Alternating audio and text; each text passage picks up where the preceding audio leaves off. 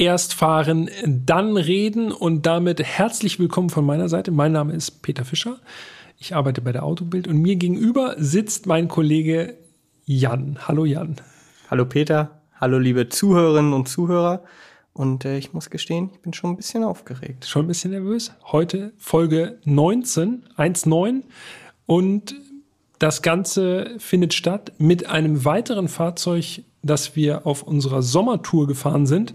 Ganz genau. Und das ist ein Auto, was auf jeden Fall nicht spurlos an uns vorbeigehen wird. Aber erstmal hören wir uns den Sound an.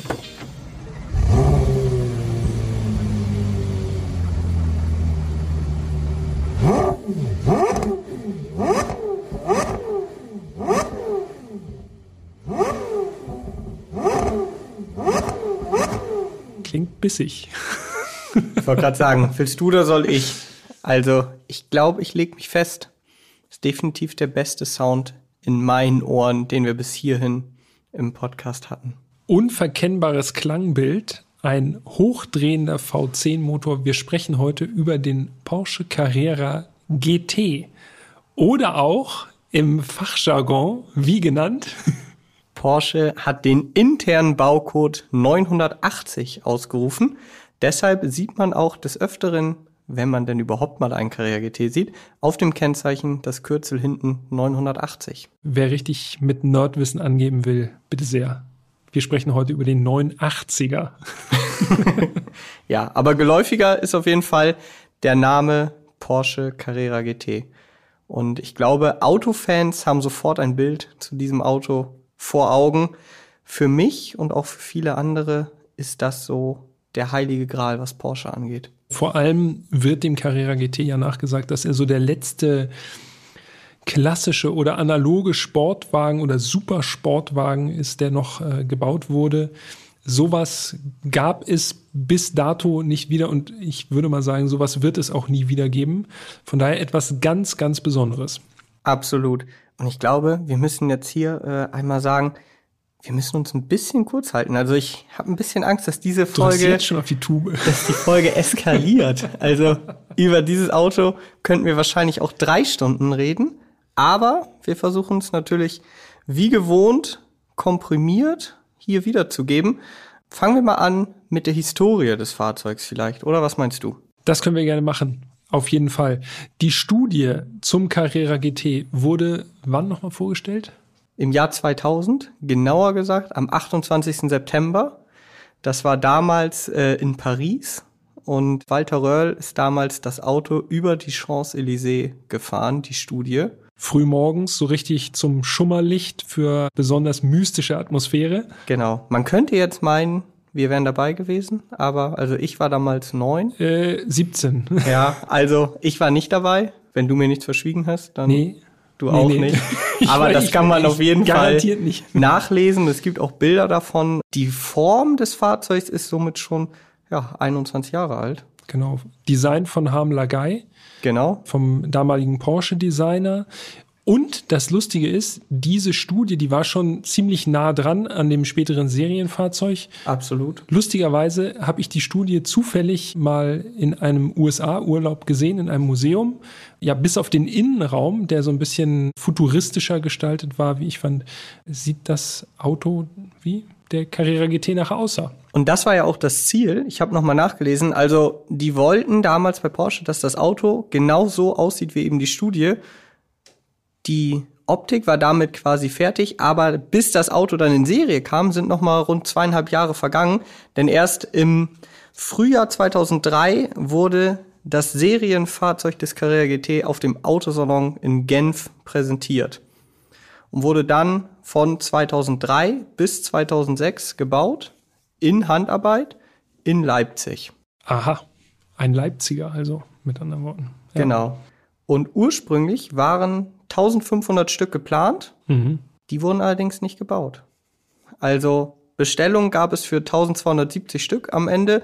Das ist auch die Nummerierung, also jedes Fahrzeug ist durchnummeriert. 1270 steht dann immer, sagen wir mal, 980 von 1270 über der Mittelkonsole.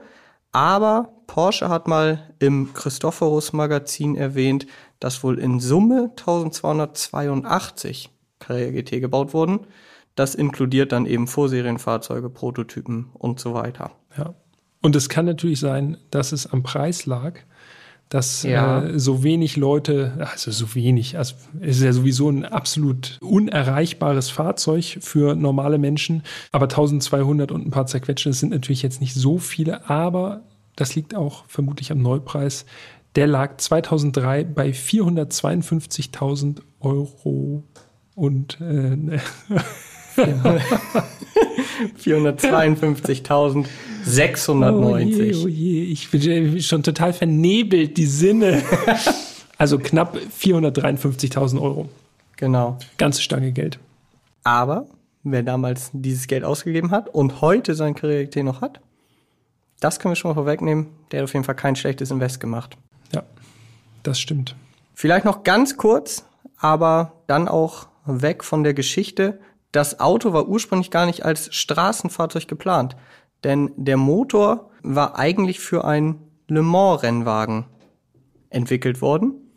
Dieses Projekt wurde dann gecancelt und dann entschied man sich bei Porsche, ja, bauen wir halt ein Straßenfahrzeug daraus. Genau, und äh, da wurde noch lange dran rumentwickelt.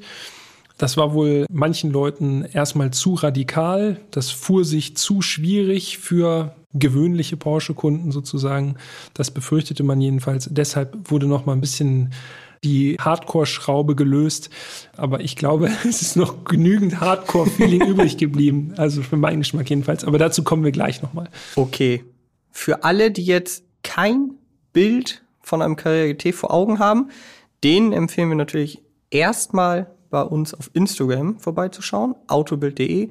Da werdet ihr einige Bilder und auch ein paar Videos zu diesem Fahrzeug, genau dem Carrera GT, den wir gefahren sind, finden. Übrigens Kennzeichen Stuttgart GO 9800. Bei der Optik steige ich gleich mal ein ich muss wirklich immer an diesen Morgen zurückdenken. Wir beide im Porsche Museum. Wir können es ja sagen, wir hatten vier Autos angefragt. Eins davon kennt ihr ja schon, den 911 997 GT3 aus Folge 13. Und äh, als wir da ankamen, da war erst ein Fahrzeug da und die anderen drei sind dann ein paar Minuten später auf den Hof gerollt. Wir haben in der Zwischenzeit den äh, Papierkram erledigt, denn das gehört ja auch dazu. Ganz ehrlich, ich hätte in dem Moment wahrscheinlich alles unterschrieben. Du hast auch gar nicht gelesen, was wir da unterschrieben haben, ne? Manchmal ist es auch besser, nicht zu lesen. Ne? Ich hafte mit meinem Leben oder sowas stand da wahrscheinlich. Nein, Spaß beiseite. Also wir haben den Papierkram erledigt und dann sind die anderen drei Fahrzeuge auf den Hof gerollt. Und ich bin ganz ehrlich, in dem Moment, als diese Fahrzeuge da ankamen, hatte ich nur Augen für den Carrera GT. Ja, bei mir war tatsächlich, ich weiß, der Carrera GT ist deine Herzensangelegenheit auf jeden Fall. Deshalb, ich kann mich heute zurücklehnen. Jan erzählt einfach alles und ich werfe mir nur mal ein bisschen was ein. Ich hatte ja noch ein anderes Auto, aber dazu kommen wir in der späteren Folge nochmal. Und Genau. das war auch hinguckertechnisch auf jeden Fall sehr weit vorne.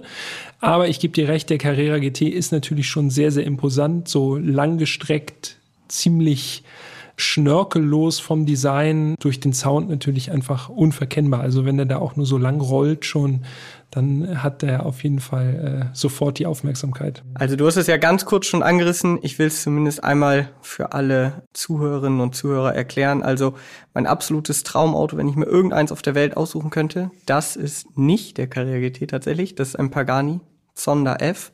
Und ich hatte das unglaubliche Glück, dieses Auto 2019 fahren zu können. Dazu gibt es auch ein ganz kurzes Video auf YouTube. Aber in dem Moment hat man dann quasi, ich habe meinen automobilen Zenit in dem, an dem Tag erreicht. Es gibt ja so viele Traumautos und natürlich denkt man dann nach einigen Wochen so, welches wäre denn jetzt eigentlich das nächste Auto, das du eines Tages mal fahren möchtest? Und da kommt dann der Carrera GT ins Spiel, muss ich sagen. Gleich an der zweiten Stelle, ne? Ja. Ich hatte ja das Glück, den Carrera GT vorher schon mal gefahren zu sein. Ich weiß. Und da war ich damals schon wirklich neidisch, nicht im negativen, sondern im positiven Sinne. Ich gönne es dir natürlich. Das Aber war äh, tatsächlich auch ein einschneidendes Erlebnis, muss ich sagen, so jedenfalls automobiler Natur. Damals am Nürburgring auch quasi, ich bin kutschiert worden von Walter Röhrl im Carrera GT. Das war äh, auf jeden Fall das Maximum für mich. ein roter Carrera GT. Genau. Ähm, ein roter auch aus dem Museum und bin dieses Auto auch gefahren und das war schon, ja, das hat mir vor Augen geführt, dass ich dass meine Fähigkeiten auf jeden Fall begrenzt sind. aber es ist nichts passiert.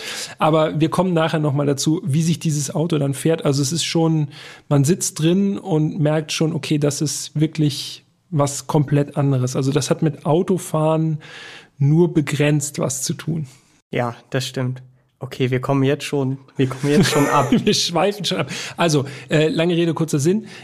Ich bin schon mal gefahren. Jan hat davon natürlich erfahren und jetzt bot sich natürlich, danke auch nochmal ans Porsche Museum, die Gelegenheit, dass wir beide nochmal zusammen Carrera GT fahren, für euch quasi und darüber berichten. Von daher, da haben wir uns nicht lange bitten lassen. Aber nochmal zurück zur Optik. Also ich persönlich finde ja, der Carrera GT ist mit keinem anderen Porsche zu vergleichen. Also er sieht wirklich völlig anders aus als ein 911. Es ist, wenn man so will, irgendwo der Nachfahre des legendären 959, der Vorgänger des 918 Spider. Aber er sieht halt komplett anders aus, dadurch, dass er einen Mittelmotor hat, ein Carbon-Chassis.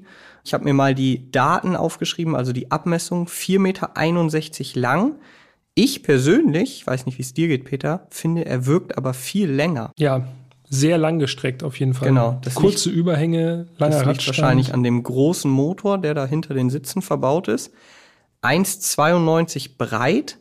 Auch da muss ich sagen, er wirkt auch viel breiter. Vor allem, wenn man dann am Steuer sitzt nachher. Und dann ist er nur 1,17 Meter flach. Also noch mal flacher als die Alpine aus der letzten Woche. Genau. Und ja. das will schon was heißen. Und dann finde ich, wenn man jetzt überlegt, dass der Carrera GT vor 18 Jahren auf den Markt gekommen ist und das Design, wenn man so will, ja sogar schon 23 Jahre alt ist, ist das Auto wirklich gut gealtert. Also es wirkt nicht, ich meine, 20 Jahre alt, das ist schon ein Youngtimer, wenn man so will. Würde ich auch sagen. Also man sieht es ihm nicht an, wo du gerade 959 sagtest, da sieht man natürlich dann schon, dass genau. es ganz anderer Schnack aus einer ganz anderen Zeit. Das ist so richtig typisch 80er. Aber dass das jetzt typisch 2000-ish ist, das sieht man ihm jetzt nicht unbedingt an. Man muss ja sagen, so ein kleiner Rückblick, das war damals zu meiner Schulzeit so, für mich gab es da ein ganz einprägsames Trio von Supersportwagen. Es war einmal der Mercedes SLR McLaren, der Ferrari Enzo und eben der Porsche Carrera GT. Und das sind so Autos, die damals, von damals noch bis heute in meinem Kopf geblieben sind. Man spricht ja heute gerne mal vom Holy Trinity in Form des Porsche 918 Spider, McLaren P1 und des Ferrari La Ferrari. Für mich sind es tatsächlich Enzo, SLR und Carrera GT. Das kommt halt drauf an, wann man geprägt ist, genau. sozusagen, ganz genau. Ja. Zur Optik nochmal des Carrera GT. Also wir haben jetzt festgestellt, das Auto wirkt noch größer, als es eigentlich ist. Ich finde wirklich, es ist echt eine Erscheinung, als der da so in Schrittgeschwindigkeit auf den Hof des Porsche Museums fuhr. Das war wirklich schon ein richtig, richtig schönes Bild. Felgen finde ich noch ganz interessant. Relativ klassisch vom Design. Fünf Speichenfelgen. Vorne 19 Zoll, hinten 20 Zoll. Magnesiumfelgen. Mhm. Besonders leicht. Leichter Besonders leicht. Mhm. Und das Besondere, die Zentralverschlüsse, also der Wagen hat Zentralverschlüsse, das habt ihr jetzt damit erfahren, die haben unterschiedliche Farben. Ganz genau. Rechts blau, links rot. Korrekt. Ansonsten hat der Wagen auf den ersten Blick kein, keine großen Spoiler oder so, aber der Carrera hat einen Heckflügel, der ist elektrisch ausfahrbar wahlweise ab 120 oder per Knopfdruck.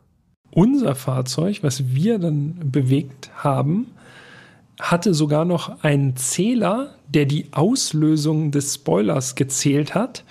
Im Innenraum, also in der Mittelkonsole, lag so also ein bisschen versteckt so irgendwo Zähler. unten so ein Zähler, so äh, ja im Grunde so ein bisschen wie ein Stromzähler. Genau. Warum auch immer das Ding angebracht war. Gute Frage. Vielleicht soll geguckt werden, wie oft das funktioniert. Ja, oder wie oft ist man über 120 gefahren? ja, am Heck LED-Rückleuchten, relativ prägnant, weil die wirklich so einzelne LEDs tatsächlich noch haben, also so die Anfänge der LED-Rückleuchten und eine Etage tiefer im Carbon-Diffusor zwei runde Endrohre und was da rauskommt, das habt ihr eben schon gehört. Wenn wir dann die Tür aufmachen und uns mal ins Innere des Carrera GT aufmachen oder reinschwingen quasi, dann fällt natürlich als erstes auf enorm tiefe Sitzpositionen, mhm. Carbon-Schweller, äh, die erstmal überwunden werden sollen. Relativ breit, genau. Genau, recht breit. Und in unserem Fall eine Belederung in einem ganz speziellen Farbton. Das Fahrzeug ist außen schwarz gewesen, also genau. sehr schlicht, fast schon in Anführungszeichen unscheinbar. Unscheinbar, wie halt ein GT sein kann, ne? Genau, aber jetzt nicht, also nicht so Lamborghini auffällig ja. leicht drüber so vom Design, sondern einfach dezent noch. Für man einen muss, Supersportwagen dezent. Man muss dazu sagen, für den Carrera GT wurden anfänglich, also zwischen 2003 und 2005, auch nur sechs Farben angeboten. Also Silber, zwei unterschiedliche Schwarztöne, Gelb, Rot und Grau. Das waren die einzigen Farben. Und erst ab 2005 hatten dann die Kunden auch die Wahl, PTS, also sogenannte Paint-to-Sample-Farben zu wählen. Und dann wurden auch einige Carrera GT in anderen Farben ausgeliefert. Aber anfänglich nur sechs Farben. Und für den Innenraum gab es nur drei Farben zur Wahl. Neben Schwarz und einem dunkelbraun, Ascot Brown heißt das, gab es noch eine Farbe, die sogar relativ beliebt war im Innenraum und die heißt Terra. Genau. Und das ist eben so ein rötliches Braun. Genau, schon Im auffällig. Grunde, Im Grunde könnte man Terrakotta sagen, was es, worauf es wahrscheinlich auch abzielt. Und zu diesen terrakottafarbenen Lederpartien kommt dann noch mal so ein mattes Silber, so ein Alu-Look dazu. Genau. Also das komplette Lenkrad ist in diesem rötlichen Braun beledert. Das sieht im ersten Moment ein bisschen eigenartig aus. Das ist das ist tatsächlich was, wo ich sage, okay, das würde man heute wahrscheinlich so nicht mehr machen. Ja, dafür ein ganz klassisches Drei-Speichen-Lenkrad ohne Knöpfe am Lenkrad oder so. Das würde man heute ja auch nicht mehr so machen. Ja. Kreisrund, ähm, nicht abgeflacht oder genau. irgendwelche spacigen Formen. Wirklich ja. ein cleanes Lenkrad. Und dahinter oder davor, je nachdem, aus welcher Perspektive man schaut, fünf klassische analoge Rundinstrumente, Drehzahlmesser in der Mitte bis 10.000. Mhm. Sieht man heute auch nicht mehr so häufig. Weiß man schon, wohin die Reise geht? Roter Bereich ab 8.400 Umdrehungen. Wenn man jetzt links vom Drehzahlmesser schaut, da war der Tacho. In Zahlen ging der bis 350. Allerdings, wenn man genau hinschaut, sind da noch drei weitere Striche. Also geht er eigentlich bis 380. Noch weiter links ist dann eine Öltemperatur, also diese diese Instrumente sind so ineinander verschachtelt, wenn man so möchte. Und rechts vom Drehzahlmesser haben wir Wassertemperatur und Tankanzeige in einem und noch weiter rechts den Öldruck. Unterhalb des Drehzahlmessers, vielleicht noch der Vollständigkeit halber, gibt es noch ein kleines digitales Display. Das zeigt einem den Verbrauch und den Trip an und auch den Kilometerstand. Und da muss ich sagen. Erste Überraschung? Ja, also nicht die erste, aber eine große Überraschung. Falls ihr euch noch dran erinnern könnt, in Folge 13 haben wir über den 997 GT3 gesprochen, der ja nicht mal 10.000 Kilometer auf dem Tacho hatte. Also der war quasi fabrikneu. Jetzt würde man beim Carrera GT vielleicht das gleiche erwarten, aber Pustekuchen. Das war ein richtiger Dauerläufer. Das war echt ein Dauerläufer, vor allen Dingen für so ein Fahrzeug. Ja. Ich habe hier eine, ein Foto gemacht bei 66.820. Krass. Der ist schon gut gelaufen für so einen Supersportler, der ja auch im Unterhalt oder in der, im Service jetzt nicht gerade einfach sein wird. Gut eingefahren. Auf jeden Fall. Also das war, hätte ich nicht gedacht, dass das Auto so viel, so viele Kilometer schon runter hat. Und dann konnten wir noch ein paar drauf fahren. Aber noch ganz kurz, Mittelkonsole, also zur rechten, sehr hoch ansteigend. Ja, korrekt.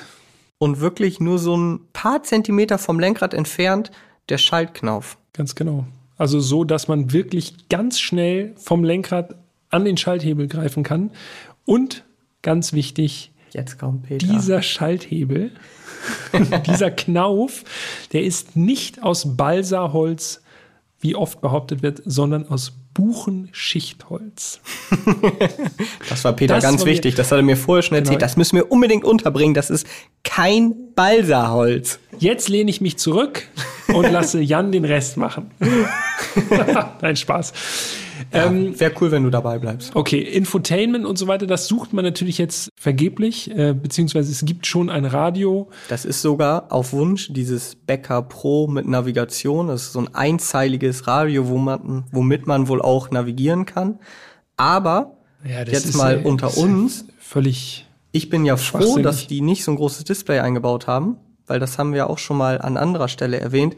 Wenn man bei einem Auto, was damals vielleicht State of the Art war, ein Display aus 2005 halt einbaut, sieht das heutzutage wirklich nicht mehr gut aus. Ja. Wenn man halt einfach nur ein Radio hat, ja, heutzutage navigieren sowieso die meisten mit ihrem Telefon. Wenn man so ein Auto fährt, ist auch die Muss Navigation. Naviga wo will man denn hin? Also, das ist doch. Äh, Der Weg ist das Ziel, sagst du. Richtig.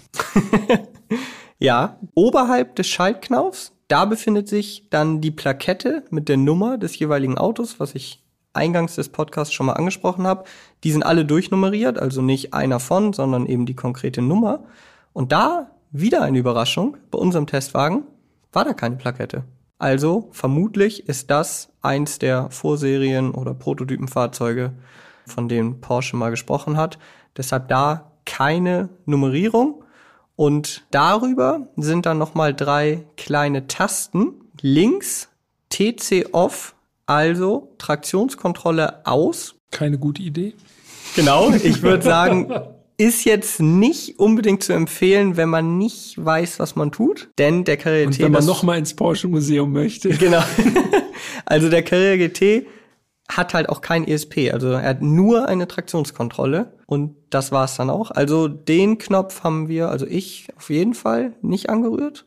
Ja, äh, absolut nicht. Also keine Chance. Bei einem Auto, dessen Wert alles, was ich besitze, aber sowas von übersteigt, niemals. ja, daneben ist dann der, der Knopf oder die Taste, um den Heckflügel manuell ausfahren zu lassen. Und daneben kann man auf und zuschließen. Darüber dann noch ein Pannenblinker. Soweit zu den Knöpfen. Ja, unterhalb des Gangwallhebels sind dann noch zwei Knöpfe für die Fensterheber. Darunter ist die Klimabedienung.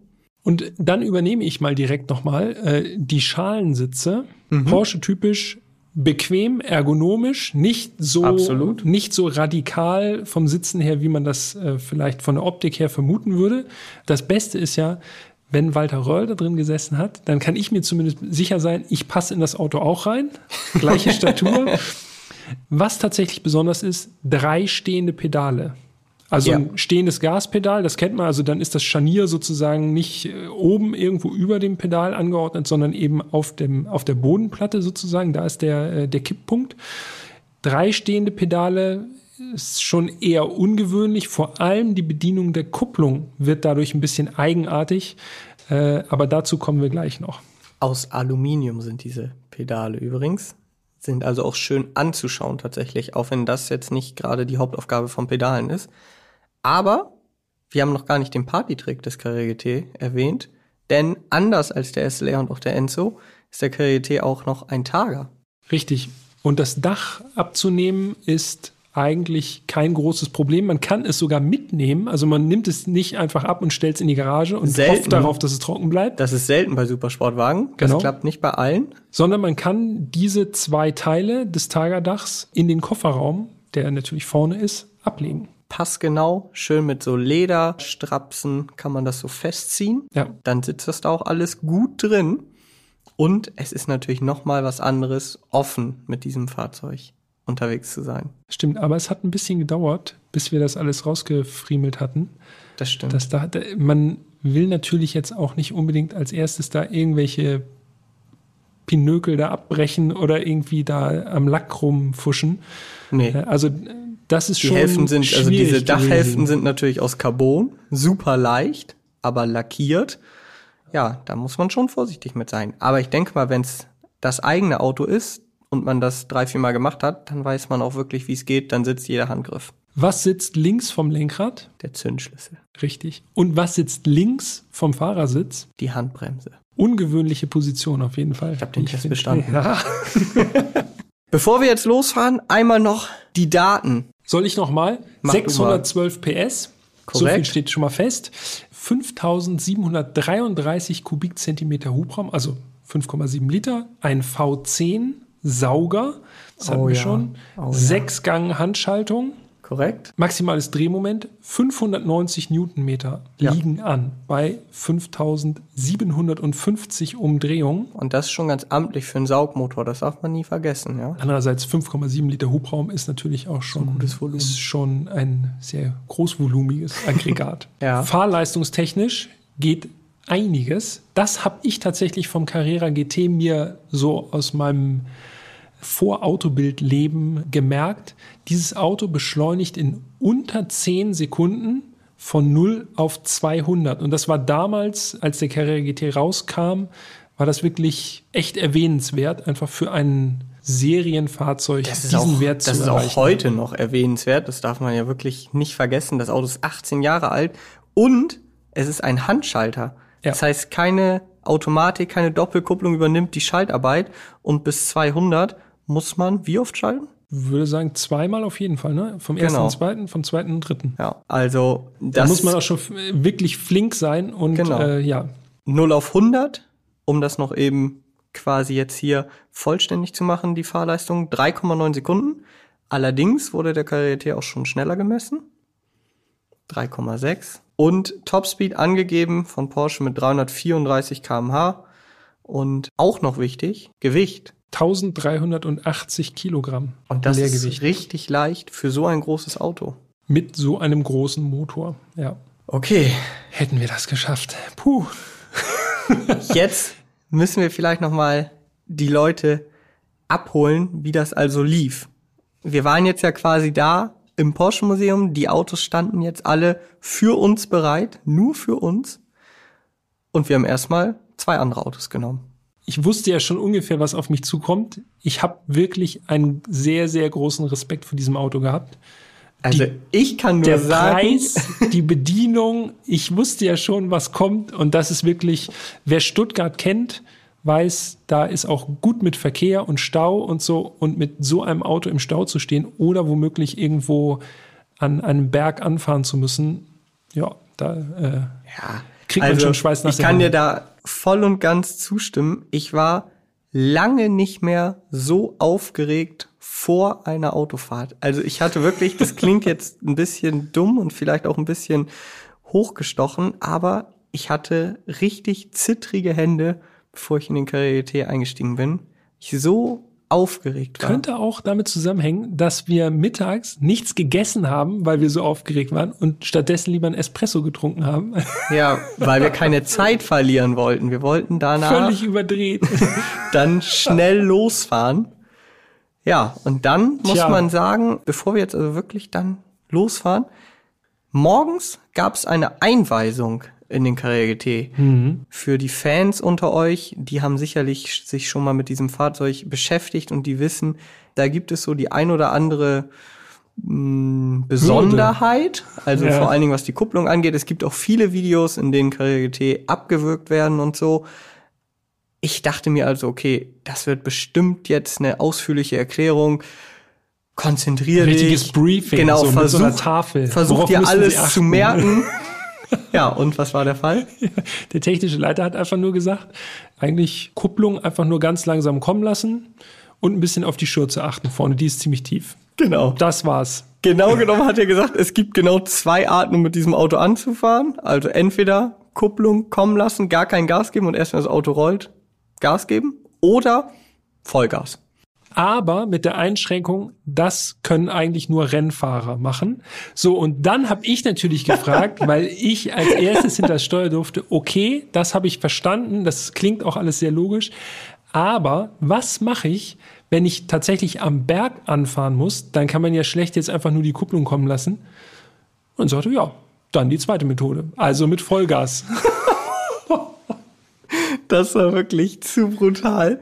Und das war die komplette Einführung. Dann hieß es noch, ja, vorne mit der Schürze ein bisschen aufpassen am Bordstein, weil der Wagen hat keinen Lift. So, ja, okay. Also die Einführung hat original eine Minute gedauert. Dann habe ich mich mal vorsorglich schon mal innerlich darauf vorbereitet, einfach auf dem Hof des Porsche Museums noch mal ein paar Runden zu drehen, einfach um reinzukommen. Aber ich, du mach mal weiter. Du hast noch was? Nee, also es passt sogar jetzt eigentlich thematisch ganz gut. Vielleicht nochmal zur Erklärung. Also da gehen wir jetzt quasi dann direkt über in das Anfahren. Warum ist es überhaupt so schwierig, mit diesem Auto anzufahren? Man hört es immer wieder, man sieht, wie gesagt, man kennt viele Videos, wo das Fahrzeug eben ausgeht. Ähm, man hat auch schon wilde Geschichten gehört, was so eine Austauschkupplung oder eine neue Kupplung für dieses Fahrzeug kostet. Ich glaube, da stehen irgendwie, weiß ich nicht, also fünfstellige Beträge, irgendwie mhm. 20.000 Euro oder ja, so. Ja, sowas habe ich auch ein paar Mal ja. gehört.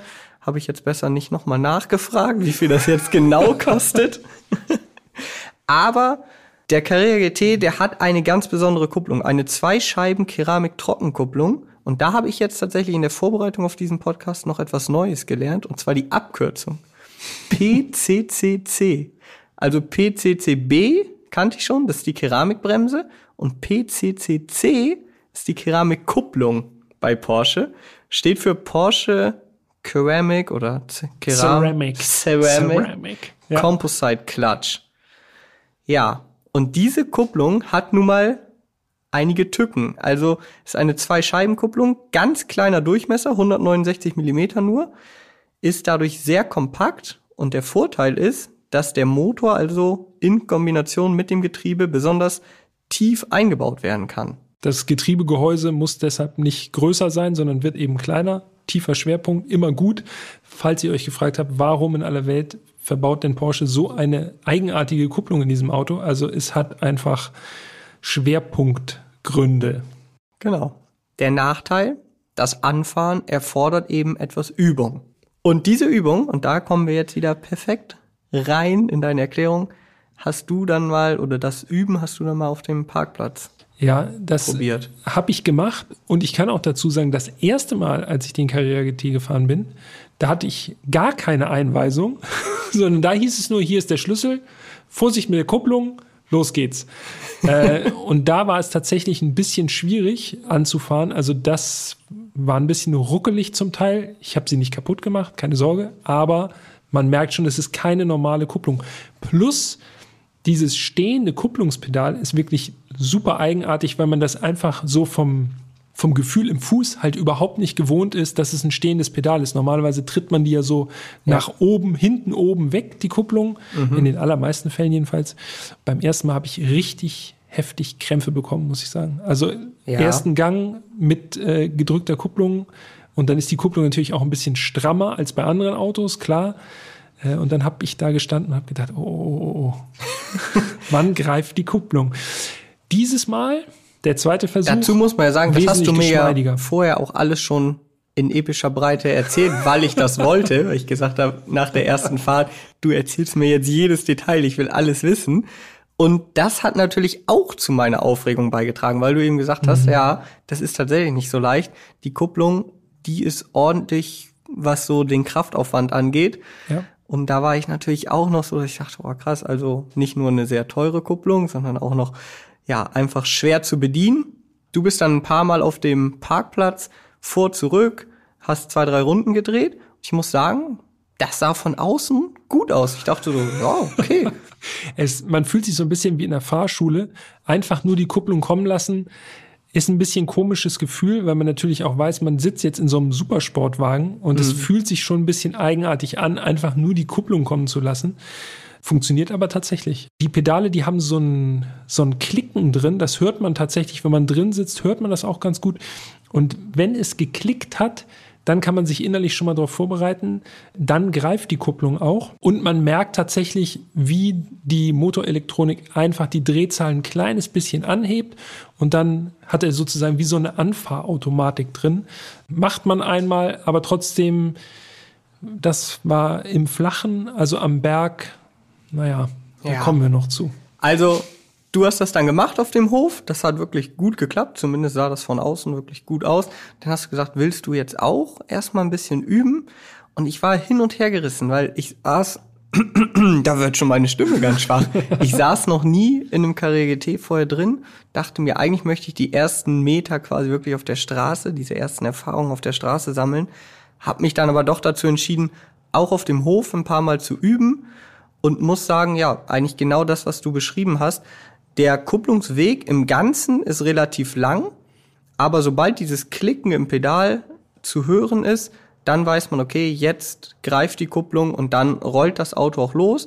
Und wenn das Auto einmal rollt, dann ist es wirklich überhaupt nicht mehr schwer zu bedienen. Also die Kupplung treten und in den nächsten Gang schalten, das ist einfach. Es geht wirklich rein um dieses Anfahren. Vielleicht können wir noch einmal an dieser Stelle, weil wir gerade beim Thema Kupplung sind, vielleicht noch mal kurz sagen, wenn man die Kupplung nicht einfach nur kommen lässt, sondern versucht, wie in einem normalen Auto anzufahren, also mit Kupplung kommen lassen und parallel schon ein bisschen Gas geben, dann passiert aller Wahrscheinlichkeit nach einfach Folgendes, dass nämlich der Motor abstirbt und zwar sowas von schnell, dass man eigentlich gar nicht weiß, wie einem geschieht. Also es ist wirklich so, Motor läuft, abwürgen ist ungefähr so und dann ist er aus. Also das Auto macht Kein nicht irgendwie, Stotter. wie man das manchmal kennt, so ruckeln oder so. Also das ist wirklich. Äh, und manchmal ist das sogar so, als ich dann hinter dir hergefahren bin und dir das einmal passiert ist, habe ich gar nicht mitbekommen, dass das passiert ist. Mhm. Man sieht es in dem Auto dahinter und wenn man nicht auf den Sound in dem Moment achtet, sieht man es gar nicht so. Und dann habe ich es erst gemerkt, als du den Wagen wieder angelassen hast, weil das Anlassen von dem Karité ist naturgemäß ganz schön laut. Also wirklich so. Wuh, und dann wusste ich, ah, okay, er hat abgesoffen. Das habe ich gar nicht mitbekommen. Ich eigentlich auch nicht in dem Moment. Also man wundert sich einfach nur, was denn jetzt los ist, weil einfach das, die Geräuschkulisse ist einfach komplett weg, ohne genau. dass irgendwas passiert. Also in Anführungszeichen, ohne dass was passiert. Natürlich passiert was, aber man kriegt davon sehr wenig mit. Jetzt fahren wir also los beim Porsche Museum. Und ich habe den Jackpot gezogen, natürlich. Rush Hour in Stuttgart. Ich muss ja auch sagen, an dieser Stelle, ich fühle mich ja immer noch ein bisschen schlecht, denn ich habe eine Fotolocation rausgesucht. Ähm, da könnt ihr euch, wie gesagt, die Bilder auf Instagram unter autobild.de alles zusammen gerne mal anschauen. Dann hatten wir abgemacht, dass du zuerst fährst. Ja, und die Strecke war, ich weiß nicht mehr wie lang, 15, 20 Kilometer. Das war nur Stadtverkehr in der übelsten Rush-Hour. Und ich dahinter an einem Auto, zu dem wir jetzt noch nicht so viel sagen wollen. Aber ich dachte nur, oh nee, das tut mir so leid, der arme Peter da vorne in dem Carrera GT. Ey, und jetzt wieder an der Ampel. Und ich dachte mir nur, oh, der köpft mich. Wenn wir ankommen, der sagt, was hast du hier rausgesucht? Ey, das war der schlimmste Weg überhaupt. Nein. Ach, Quark. Ich habe das eigentlich kaum noch wahrgenommen, ehrlich gesagt. Ich war so konzentriert. Das glaube ich dir. Den nirgendwo gegenzusetzen, den Weg richtig zu finden. Man muss natürlich auch sagen, ich hatte natürlich die Adresse und das Handy hat mir Ansagen gemacht, mhm. äh, wo wir langfahren sollen, aber ich bin vorne weggefahren und hatte also keinen Plan, wo wir hinfahren. Ich hatte vor allem keinen Plan, wie die Straße dann aussieht, wo wir hinfahren. Das weil, wusste ich übrigens auch nicht. Wie gesagt, am Berg anfahren für normale Menschen ja. nicht möglich. da dachte ich natürlich, super, wenn wir jetzt erstmal aus dem Kessel rausfahren, dann werden wir zwangsläufig an irgendeiner Ampel mal beim Rausfahren aus dem Stuttgarter Kessel am Berg stehen und ich stehe da und denke so, oh no, was jetzt mit Vollgas? Und jetzt muss man natürlich sagen, man, ich hätte natürlich vorfahren können, was jetzt die Navigation angeht, aber das war ja bewusst so, dass ich hinterhergefahren bin und ich habe quasi so als Art Puffer fungiert. Wir hatten nämlich genau vor dieser Situation Bedenken, wenn Peter am Berg anfahren muss und das nächste Auto dahinter fährt normal nah ran und dann fängst du an rückwärts zu rollen plötzlich, das willst du nicht. Deshalb habe ich so als Art Autopuffer immer versucht, ein bisschen mehr Abstand zu halten. Außerdem haben die Leute dann vielleicht auch nicht ganz so schnell gehupt. Ja, also das war wirklich generalstabsmäßig geplant. Dieser, ja, dieser Ausflug. Und diese Fahrt war, also ich bin ja nur hinterhergefahren aber ich habe schon für dich mitgeschwitzt, muss ich ganz ehrlich sagen. An jeder roten Ampel habe ich gedacht, oh je, jetzt nicht abwürgen, weil man natürlich in diesem Auto sitzt. Alle gucken einen an, original alle. Das konnte ich richtig gut beobachten von dahinter. Also ich konnte wirklich sehen, auch über 15 Jahre nach Präsentation zieht der Porsche Carrera GT immer noch so viele Blicke auf sich. Das eine Mal stand neben uns an der Ampel ein Bus und im Bus haben zwei Leute ein Handy gezückt und durch die Scheibe fotografiert, ja. Also das ist, wie gesagt, auch heute noch eine richtige Erscheinung. Und wie skurril ist es dann bitte, wenn man an der Ampel, die auf grün springt, einfach nur die Kupplung kommen lässt und man wirklich so die ersten zwei, drei Meter wirklich in diesem Auto so schleicht, also wirklich super langsam anfährt, so mhm. mit super, ganz, ganz, ganz, ganz vorsichtig und dann erst normal losfahren kann. Ja. Also die werden alle gedacht haben, oh Mann, was ist da? Wie fährt der Was denn? ist das für einer? Schweißgebadet, guckt der da verkrampft aus seinem Carrera GT raus. Immer wenn es so ein bisschen in die Steigung ging und ich das Gefühl hatte, oh, hier möchte ich lieber nicht anfahren, habe ich tatsächlich das auch so gemacht. Das hatte ich mir auch vorher schon ein bisschen zurechtgelegt. Wenn wir auf eine Ampel zufahren, dann lasse ich einfach ganz viel Abstand nach vorne, fahre super langsam, ist mir ganz egal, was die Leute hinter mir machen. Schöner Ampelroller. Genau, an die Ampel ranrollen und möglichst das so abpassen, dass man dann, sobald es wieder grün wird, einfach flüssig rüberfahren kann und sich das Anfahrmanöver ersparen kann. Ja. Das war nicht die entspannteste Autofahrt meines Lebens. So viel kann ich sagen. Aber nach der Fotolocation war es ja nicht vorbei. Du konntest dann ja noch ein bisschen weiterfahren und dann sind wir ja auch rausgefahren aus Stuttgart, ein bisschen in die Umgebung auf die Landstraße. Ja, da konntest du dann auch ein bisschen mehr genießen, oder? Kurze Autobahnstücke waren natürlich eine helle Freude in diesem Auto, weil ganz ehrlich, das Auto kann man in der Stadt nicht normal fahren. Also es sei denn, man äh, ist irgendwie der übelste Outlaw, was wir natürlich nicht sind. Autobahnauffahrten, das war schon echt immens, mal den V10 so zu nutzen oder für das zu nutzen, wofür er dann auch eigentlich konzipiert wurde. Es ist wirklich heftig, wie dieser Motor dieses relativ leichte Auto dann anschiebt. Und der Sound dazu ist natürlich unbeschreiblich. Ja, also es ist wirklich einfach so ein richtiger Formel 1 Sound, ne? Der also Sound ist unbeschreiblich, das ist einfach so ein Traum. drinnen auch, aber ich glaube, dass du, weil du hinterhergefahren bist, du wirst wahrscheinlich mehr abbekommen haben als ich. Ja. Was man aber merkt, ist, wenn man fährt, wie unglaublich schnell dieser Motor auch hochdreht und anspricht.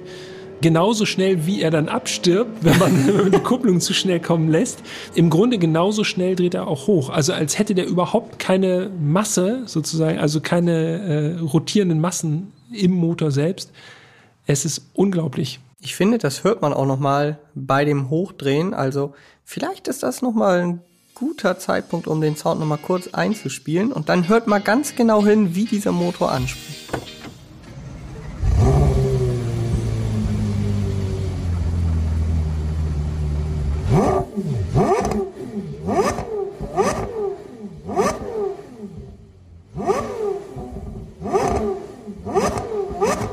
Habt ihr es gehört? Also direkter geht es einfach Das ist nicht. wirklich so. Also wirklich direkt ist er schon bei 6.000, 7.000 Umdrehungen. Bei den kleinsten Gaspedalbewegungen. Also es ist wirklich, das kann einfach nur ein Saugmotor. Was auch dazu führt, dass man sich ein bisschen eigenartig vorkommt. Ganz unter uns jetzt mal. Wenn man da jetzt so äh, ein bisschen zu grobschlächtig rangeht und denkt, äh, ich gebe jetzt mal ein bisschen Gas im Leerlauf, dann ist man direkt bei 6000 und äh, also das ist nicht gerade unauffällig, man ist nicht undercover unterwegs. Also kleinste Gasstöße führen gleich dazu, dass man von allen gespottet wird. Ja, also ich glaube, undercover-mäßig ist man im Karriere-T sowieso relativ selten unterwegs. Ja, Ich muss jetzt noch mal in unserer in dem Tag in dem Tageverlauf weitergehen. Wir haben dann Bilder gemacht und dann kam endlich der Moment, in dem ich dann fahren durfte. Und ich muss sagen, ja, man hat ja manchmal so dieses klassische Never Meet Your Heroes. Ähm, ja, eine gewisse Erwartungshaltung hat man ja schon an das Auto. Dann, gerade wenn es auch ein älteres Auto ist, denkt man manchmal vielleicht auch, hm, ob er, ob der Wagen dieser Erwartungshaltung dann gerecht wird. Ist also auch immer so ein bisschen, ja, wie nenne ich das? Ich will nicht sagen, Skepsis wäre natürlich das falsche Wort. Ist ja, wie würdest du das nennen? Das ist so. vielleicht schon eher so eine Art Sorge, dass man, dass der, dass die Anspruchshaltung überhaupt äh, Ja. erfüllt werden kann. Genau, also es ist ein Bedenken, sage ich mal.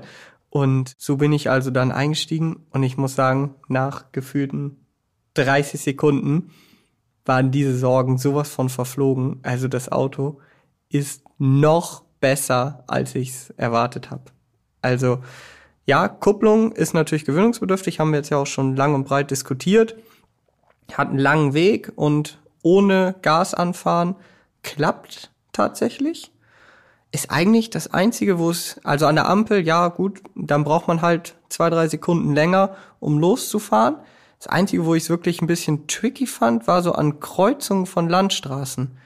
Wenn man da als erstes Auto rangefahren ist, man- man steht, man guckt links, sagt, ah ja, frei, man guckt rechts, frei, dann fängt man an, die Kupplung kommen zu lassen. In Slow Motion. Das dauert halt Ja. zwei, drei, vier Sekunden, bis die Kupplung dann gekommen ist, kann aber schon wieder ein Auto kommen und dann ist Ja. vielleicht doch nicht mehr frei. Also das war so das Einzige, wo ich sage, ja, okay, aber wirklich ansonsten, ich war im siebten Himmel einfach dieses Auto. Wir hatten dann inzwischen das Dach rausgenommen, das muss man noch sagen. Wetter war sehr gut, wir konnten das Dach rausnehmen, vorne im Kofferraum verstauen und also wie dieser Wagen anspricht, das haben wir jetzt ja auch schon besprochen, aber das kann man nicht oft genug sagen, das ist einfach ein absoluter Traum. Und er verzeiht keine Fehler. Ne? Also man muss, obwohl dieses Auto so bissig und so scharf ist und so schnell anspricht auf eigentlich auf alles, also auf Gasbefehle, auf Bremsbefehle, auf Absolut. Lenkung. Trotzdem muss man sich zusammenreißen und versuchen, so präzise wie möglich zu fahren, äh, weil da gibt es eben keinen Spielraum für Fehler einfach. Also das Nee. ist tatsächlich, wenn man mit der Kupplung ein bisschen zu spät dran ist oder mit dem Gaspedal ein bisschen zu früh Gas gibt, dann gibt's gleich wow! Das und stimmt. es ruckt und so. Also man muss super genau fahren und das macht es tatsächlich auch so schwierig, finde ich jedenfalls mit diesem Auto adäquat zu fahren. Also ich für meinen Teil, ich merke halt, entweder brauche ich mehr Eingewöhnungsphase in das Auto Ja. oder meine Fähigkeiten sind halt einfach nicht die, die man für dieses Auto bräuchte. Also damit einfach verschliffen zu fahren, da muss man wahrscheinlich tausende Kilometer viel. Übung. Aber das macht es ja auch aus, finde ich. Also das ist halt kein Auto, wo man einfach einsteigt und sagt, so, jetzt fahre ich hier mit mega schnell. Ja, Das ist halt ein Auto, was einen fordert. Und klar, es ist ein Auto, was nichts verzeiht, aber das ist halt wirklich ein analoges, ein analoger Supersportwagen, der unfassbaren Spaß macht. Aber ich gebe dir recht, natürlich, man muss wirklich jedes, ja, egal was man macht, muss man genau überdenken. Ich kann mich erinnern, erstes Mal, als ich Zwischengas gegeben habe, dachte ich, ja, okay, jetzt hier Zwischengas, vorsichtig, ja, 7000 direkt. Also das ist so alles sofort, also der setzt jeden Befehl sofort um. ja. Also Es ist schon, ist schon krass. Die Lenkung zum Beispiel, die fand ich direkt, aber nicht zu spitz. Also die Lenkung, man konnte, obwohl das Auto ja sich von innen noch größer anfühlt, man konnte das Auto gerade auf der Landstraße echt schön platzieren. Die Schaltung ist zwar präzise, hat aber tatsächlich für meinen Geschmack längere Schaltwege, als ich dachte. Ja, es ist nicht so rack, rack, rack mäßig. Genau. sondern äh, man schaltet schon richtig. Also man bewegt den Hebel richtig. Ja. Also im GT3 waren die Schaltwege schon kürzer. Gefühlt auf jeden Fall, würde ich auch sagen, ja. Und Keramikbremse brauchen wir ja nicht drüber reden, die, brei- die beißt richtig zu, Ja. auf jeden Fall. Aber eigentlich ist wirklich das Unvergleichliche ist dieser Sound. Also wenn man offen fährt und der Motor so ab 6000 nochmal so zulegt und dieser Sound dabei, wenn man dann überlegt, also 190, gute 190 sind im dritten möglich. Das ist einfach so vom, von der Soundkulisse unfassbar. Ja. Absolut. also, Aber man muss auch noch mal erwähnen, kein ESP, ne? Also wir sind eine kurvige Landstraße gefahren, da ging es so bergauf. Da muss ich schon sagen, mit 612 PS und diesem super, super spitzen Ansprechverhalten des Motors gerade, ja, also ähm, da darf man keinen Fehler einfach machen. Da muss man wirklich schon sich sehr, sehr konzentrieren. Ne? ja, 100 Prozent. Also das, was du gesagt hast, dieses Auto auf 100 Prozent zu bewegen, das können wahrscheinlich nicht viele Leute auf der Welt. Und das erfordert eben extrem viel Übung. Deshalb muss man da einfach auch ja, ein gesundes Selbstverständnis haben oder eine gesunde Selbsteinschätzung und sagen, okay, ich kann damit jetzt fahren, also reiße ich mich auch zusammen an den Stellen, wo es eben halt angemessen ist. Ja. Aber was ich jetzt auch noch mal wieder gemerkt habe, dieses Auto, das ist also bei vielen Leuten, glaube ich, der heilige Gral. Ich erinnere mich, wir sind auf der Landstraße gefahren. da kam uns ein Golf 6, ein weißer Golf 6 entgegen. Der hatte einfach schon den Daumen draußen, als er uns gesehen hat. Also ich vermute mal, der hat uns schon kommen hören. Ja, wahrscheinlich ja. Und wir sind an ihm vorbeigefahren und er macht schon Daumen raus. Fand ich mega. Dann gab es noch ein Ereignis auf der Landstraße, als wir angehalten haben, um sozusagen dann die Rückfahrt anzutreten äh, zum Porsche Museum. Da gucke ich aus dem Auto, in dem ich da saß, zu dem wir noch nichts sagen können. da schaue ich so raus und sehe, dass da jemand bei Jan steht. Jan war ausgestiegen, Carrera GT stand so am Straßenrand und original, ich dachte, das ist ein Kumpel von dir, der gerade zufällig vorbeigekommen ist, weil ihr euch so direkt so ja, einfach so super kumpelig unterhalten habt, halt. War aber gar nicht so. Nee, das war in Manolsweiler. Ich habe es mir extra noch notiert, wo das war. Also wirklich ein kleines Dorf. Wir halten kurz an, einmal kurz besprochen, wir beide. Da kommt ein weißer Abarth 595, hält an. Der Fahrer, liebe Grüße an dieser Stelle, falls du zuhörst, hat das Fenster unten, ist wirklich komplett aus dem Häuschen, das müsst ihr euch vorstellen, zeigt auf das Auto, sagt einfach nur Carrera GT. Und dann sagt er, mein Traumauto. V10 Sauger, 612 PS, Handschaltung. Und ich gucke ihn an und sag, ja, stimmt. Und der war komplett im Flow und sagt, ja, bist du erste oder zweite Hand? Ich sag, äh, gar keine, so, das ist nicht mein Auto. Das Auto gehört Porsche, ich darf das heute fahren. Und er so, oh, krass, kann ich mir den angucken? Ich sag, ja klar, bitte. Und dann sagt er einfach so, ja, ich habe auch einen V10 zu Hause. Und dachte ich schon, krass, mega nice. Und so die gängigste Art in meinen Augen wäre dann gewesen BMW M5 oder M6, also E60 oder E63. Frag also, ah cool, M5, M6. Dann, nee, M6 hatte ich mal, jetzt habe ich einen Lamborghini Gallardo Performante. Ey, ich stand da so und dachte, krass, der Typ scheint ja ein richtig geiles Auto auch zu Hause zu haben, kann sich hier für die Carrera GT begeistern. Und ich finde das einfach, also ich liebe das, wenn man über Autos in so ein Gespräch mit anderen Enthusiasten kommt. Man sieht einfach, der Typ hat sich mega gefreut, diesen Karrieretee zu sehen. Und genauso geht's mir auch. Wenn ich jetzt hier in Hamburg oder wo auch immer ein Karrieretee sehe, sage ich auch, ey, hammergeil, das Auto. Vor allem, wie unwahrscheinlich ist es in äh, Manolsweiler. Kennt man doch. Man, man, man, also da oben einfach dieses Auto zu sehen. Also in der Großstadt, wenn man da irgendwas Besonderes sieht, dann guckt man ja schon hin und denkt, boah, heute ist aber ein guter Tag, so, dass Genau. sowas mir vor die Nase fährt. Aber wirklich auf dem Land, wo sonst wirklich original gar nichts ist, äh, Ja. steht da auf einmal ein Carrera GT so am Straßenrand rum. Hammer. Also, das war wirklich für mich eine richtig coole Erfahrung. Mich gefreut, jemanden da kennenzulernen, wenn auch nur kurz. Ich glaube, das war gerade mal zwei, drei Minuten später. Gab es allerdings auch schon direkt eine brenzlige Situation. Das sind so die, äh, die unschönen Seiten, wenn man mit so einem hochpreisigen Fahrzeug, was auch noch so schwierig zu fahren ist, unterwegs ist. Nicht jeder passt so auf. Genau. Es passieren halt Dinge, äh, die man sich in keinem Auto wünscht, aber in so einem Auto, wenn es dann einem noch nicht mal selber gehört, noch schwieriger.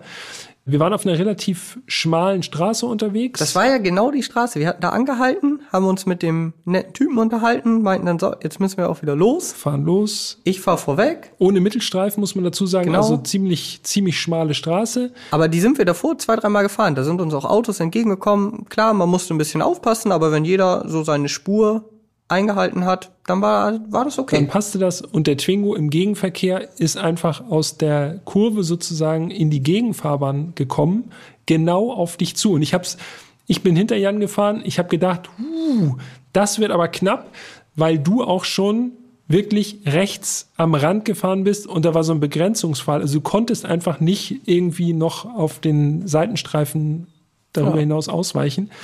Und das war wirklich sehr, sehr knapp, muss man sagen. Du hast doch sogar noch eine GoPro-Aufnahme, oder? Ja, Also, ich, ja. das ist wirklich, ich bin gefahren, ich sehe den Twingo, aktuelles Modell Twingo, also das ist ja nun wirklich kein großes Auto, ja? Sehe den auf mich zukommen, denke, oh, okay, fährt auch ein bisschen weit in der Mitte, denke ich noch so, fahr nach rechts und wie du halt sagst, da war dann eben halt die Fahrbahn zu Ende und ein Begrenzungsfall, hab dann sogar noch angehalten, weil es so eng wurde, hab gehupt und ja, der ist einfach durchgezogen. Tja, also das waren, ich denke mal, das waren wirklich so 30 Zentimeter am Ende, die dann da äh, noch dazwischen gepasst haben. Aber das sah auch schon vom reinen Hinterherfahren schon sehr, sehr brenzlig aus. Eine andere Situation hatte ich im Carrera GT. Stimmt. Wo nämlich, ich denke mal, das war eine Bundesstraße, außerorts sich ein DHL-Fahrer dachte, ach komm, da fahre ich noch mal schnell vor dem Carrera GT einfach noch mal rüber aus der Einmündung in den für mich Gegenverkehr. Und das war auch so, also da habe ich auch gedacht, das muss jetzt nicht unbedingt sein, wenn man da gerade sowieso schon unter Strom quasi da lang rollt und dann nimmt einem noch einer die Vorfahrt. Also auch da, das sind Sachen, die kann man nie gebrauchen, aber im Carrera GT macht es noch viel weniger Spaß. Nee, ganz sicher nicht. Was umso mehr Spaß gemacht hat, die Rückfahrt zum Porsche Museum, zumindest der erste Teil. Denn nachdem wir dann über Landstraßen ein Stück gefahren sind, sind wir nochmal über die Autobahn gefahren. Und dann kam ein Autobahntunnel. Und Tunnel, Carrera GT, V10 Sauger, offenes Dach. Also diese Soundkulisse, die könnt ihr euch vorstellen. Also ganz ehrlich, davon träume ich immer noch. Und ich bin hinterhergefahren und habe gedacht, ja, ja, er nutzt es natürlich aus. das war ja klar. ich bin mir sicher, das wollten alle so hören. Ich glaube, das wollten alle genau so hören. Wahrscheinlich. Danach konnte ich übrigens dann auch noch mal in den Genuss kommen, auch noch mal Rush Hour mitzunehmen im KGT. Genau, War alles, nicht ganz so lang wie bei dir. Ja. Aber ja, also alles, was du gesagt hast, bestätige ich hier. Alle gucken einen an, alle warten eigentlich nur darauf, dass man losfährt und man ist wirklich die ersten Meter im Schneckentempo unterwegs. Ich habe auch einmal abgewürgt an der Ampel. Ganz klassische Situation. Es wird grün, man denkt jetzt schnell. Kupplung einmal kleines bisschen zu schnell ja, kommen das lassen. Ist wirklich, das ist wirklich eine Frage von ja. also Millisekunden zu früh und dann ist sofort. Äh. Und es ist wirklich zack aus. So, also ja. Der Anlasser, der Anlasser hilft. Nichtsdestotrotz, diese paar Stunden, die wir mit dem Karriere hatten, ich muss wirklich sagen, für mich wird dieses Auto dem ganzen Hype sowas von gerecht. Absolute Endstufe. Auf jeden Fall. Kann ich nur unterschreiben. Wirklich einfach ein einsam dastehendes Fahrzeug, so in dieser Form, ne? Mit dem Motor, mit der Handschaltung, ja. auch mit der Optik mit den Details, die ja auch so rennsportmäßig sind, zum Beispiel mit den Zentralverschlüssen und so. Man muss ja auch sagen, wenn man mal diese Motorabdeckung mal abnimmt oder aufmacht, dann sieht man, dass es wirklich aber sowas von äh, fein gearbeitet da drin. Also dann sieht man den V10 ziemlich weit unten im, im Motorraum verbaut. Man sieht die Pushrods vom, vom Fahrwerk, die eben freiliegen, im Grunde wie im Rennsport einfach oder in der. Formel 1, halt nicht da, wo man Feder und Dämpfer vermuten würde, sondern anders angelenkt. Das ist schon echt Technik, die begeistert. Absolut. Also, ja, das Auto ist also für mich noch besser als erwartet und das muss schon was heißen, denn meine Erwartungen waren wirklich riesengroß. Hoch, ja. Riesengroß. Aber das, was wir auch schon beide gesagt haben, also es ist ein Auto, das einem wirklich alles abverlangt. Also danach ist man fertig. So, also ich weiß nicht, wie es mhm. KGT-Besitzern geht, ob die auch nach jeder Fahrt so fertig sind wie wir, aber oder wie ich zumindest. Die fahren hoffentlich nicht immer durch Stuttgart ja. in der Rush Hour. Also das ist wirklich ein Auto, vor dem man auch Ehrfurcht hat, aber wenn man dann am Ende vor diesem Auto steht, das nochmal anschaut und dann diese Erinnerung hat. Also ich muss mir nur heute noch ein Bild angucken von dem Auto. Denke mir so, unfassbar. Unfassbar, dass wir das fahren durften. Unfassbar, wie es gefahren ist. Und ja, man sieht die Autos, also die Karriere leider immer seltener.